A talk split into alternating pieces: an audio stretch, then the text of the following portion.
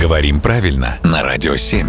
Володя, доброе утро. Доброе утро. Бывают такие моменты буквально в каждой переписке, когда сказать вроде бы нечего, и тогда ты пишешь «не убавить, не прибавить». Я вот собирался буквально на днях такое сделать, а потом думаю, а как это правильно написать. В итоге просто ничего не ответил.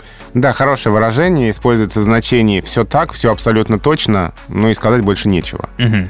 Там несколько трудностей. Во-первых, не «ни», во-вторых, запятая или без запятой. Расскажи. А, «Ни» в обоих случаях.